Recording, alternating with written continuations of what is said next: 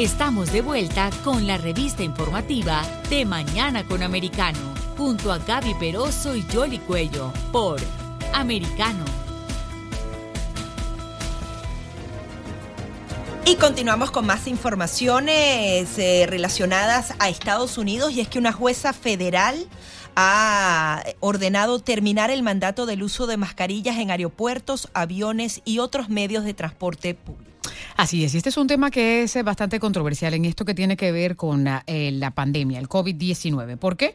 Porque el CDC había implementado esa medida y era obligatorio a través del gobierno federal que se utilizaran las mascarillas en todos los transportes públicos, ya fuera estatales, municipales, es decir, en los aviones, en los autobuses, en los trenes y, por supuesto, se debió expirar la semana pasada, pero sin embargo decidieron extenderla hasta la primera semana de mayo.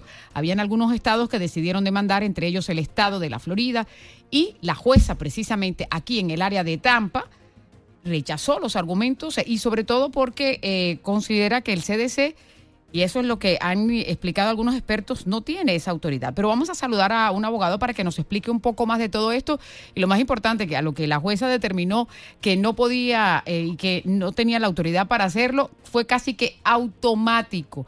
Y de hecho, las personas que se iban a subir a los aviones enseguida ya les dijeron, no se preocupen, que no vamos a, exigirlo, porque incluso las mismas aerolíneas, sobre todo, habían pedido que ya que se suspendieran, los pilotos también estaban eh, como parte de alguna demanda porque consideraban que esto era contraproducente producente.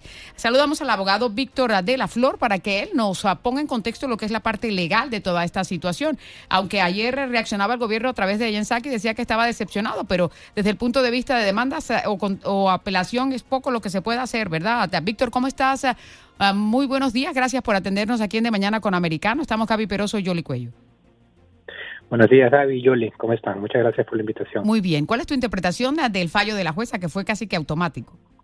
De implementar? Yo creo que yo creo que la jueza ha tenido ha sido muy certera en establecer esta eh, esta orden para no para no este cumplir con lo mandado por la CDC porque efectivamente han están excediendo sus facultades y no han cumplido con la ley de procedimiento administrativo. Entonces, y bueno, y además con todo lo que hemos estado viviendo, básicamente, si las personas se pueden reunir en un Super Bowl o en una celebración del Oscar sin mascarilla, ¿por qué no lo pueden hacer en transporte público? No hay no hay ninguna evidencia científica 100% comprobable que que no que no que deberías usar mejor dicho la mascarilla en todos los lugares. Sí, ahora algunas aerolíneas en Estados Unidos ya comenzaron entonces a colocar las mascarillas como opcionales. ¿Cómo se traduce esto de manera práctica para para los que utilizan este tipo de transporte? Bueno, lo que ha hecho la jueza aquí es reafirmar la libertad de las personas en decidir sobre su cuerpo, básicamente. Es decir, si yo pienso que debo usar una mascarilla, me la pongo.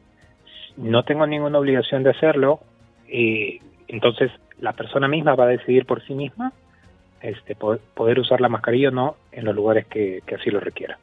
Claro, una de las cosas también que se estaba analizando aquí, eh, Víctor, y que ha estado ocurriendo a través de la pandemia es eh, la jurisdicción que pueden tener agencias que son parte del gobierno federal y no necesariamente algo que, que, pueda haber sido legislado a través del Congreso. Este es uno de esos casos, porque si bien es cierto, el CDC está para monitorear cualquier tipo de enfermedades contagiosas, como es el caso del COVID, no tiene la autoridad que se implementaba para poder eh, eh, ubicar estos mandatos, que era algo que se estaba cuestionando también, eh, incluso desde el pasado, en, lo que tiene que ver con todas las regulaciones que se implementaron.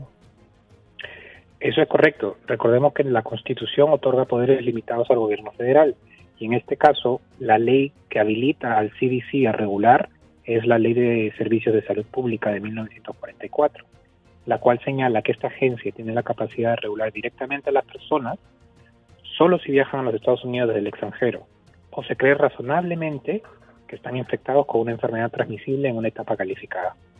Y eso no sucede actualmente. No estamos en 2020, no estamos en 2021. Eh, gracias, a, gracias a Dios estamos saliendo de la pandemia. Hay que tener ciertos cuidados, claro está.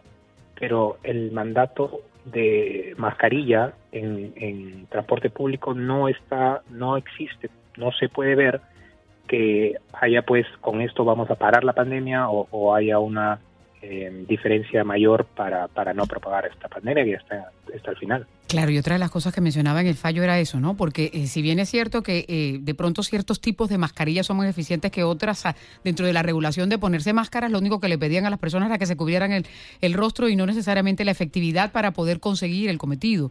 Eso por un lado. Y por el otro, la contradicción de que se, eh, ah, se piensa suspender una de esas medidas que se implementó por la pandemia, que es el famoso título 42, pero sin embargo esta sí y, la siguen extendiendo. Eso es muy eso es muy grave, porque tú mismo lo has dicho, el gobierno federal tiene dos, digamos, dos frentes. Por un lado dicen que vengan todos los eh, todos los inmigrantes por la frontera sur sin sin ningún tipo de protección, sin ningún tipo de, filtro, cuando dicen que se tiene que eh, que no se tiene que aplicar el título 42, pero ya dentro de los Estados Unidos nos obligan a todos a poner una mascarilla para poder viajar de un estado a otro, o, de una, o dentro de la misma ciudad. Entonces, ¿cuál es la consistencia que tiene la, la, el gobierno federal para atacar ese problema? Parece que ninguna.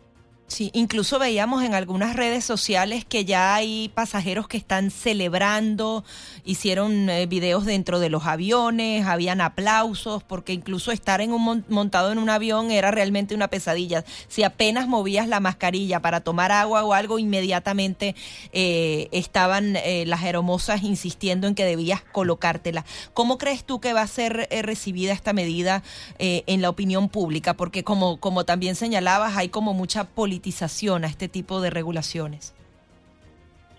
Yo creo que es una medida que la, la población la va a aceptar muy fácilmente y como tú dices, la va a aplaudir porque es más razonable dejar de imponer restricciones a la persona que dejarlo ser y que la persona pueda decidir sobre qué es lo que tiene que hacer para protegerse y para proteger a los demás.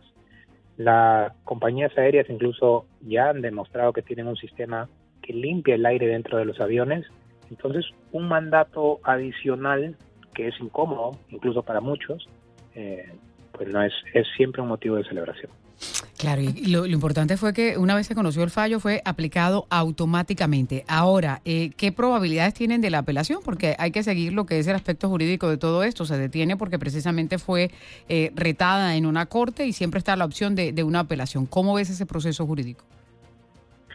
Bueno, la Casa Blanca no ha dicho nada todavía. Eh, tienen derecho a apelar, obviamente, pero si ellos han extendido ya el mandato que se les había vencido hasta principios de mayo, no sé si ahora pues tendrán, querrán, digamos, gastar tiempo eh, y dinero, bueno, a ellos no les importa porque es el, dinero de todos nosotros, pero el tema es gastar tiempo en este, en esta pelea, en esta pelea en apelación. Eh, si ya ellos, digamos, ya no iban a extender más el uso de mascarillas más allá de la primera semana de mayo, no sé si es que ellos van a, no sé si es que el gobierno federal va a apelar esto, aunque derecho sí, sí lo tiene. Claro, ahora una de las cosas que vale la pena resaltar es que lo que se está quitando es la obligatoriedad del uso de máscara, es decir, que no te pueden obligar a usarla, pero el que la quiera usar la puede usar, que eso es algo que se ha eh, eh, precisado mucho en, esta pandemia, Víctor, y que ha sido objeto incluso de peleas y de discusiones, la mayoría de las agresiones que han ocurrido en, los aviones a propósito obedecía precisamente a esta norma. Y una de las cosas que mencionaba es que las personas que, fue, que les prohibieron volar en las aerolíneas por esos incidentes no les van a quitar eh, esas castigos que, les han impuesto. El que se quiera seguir poniendo la máscara se la puede seguir poniendo.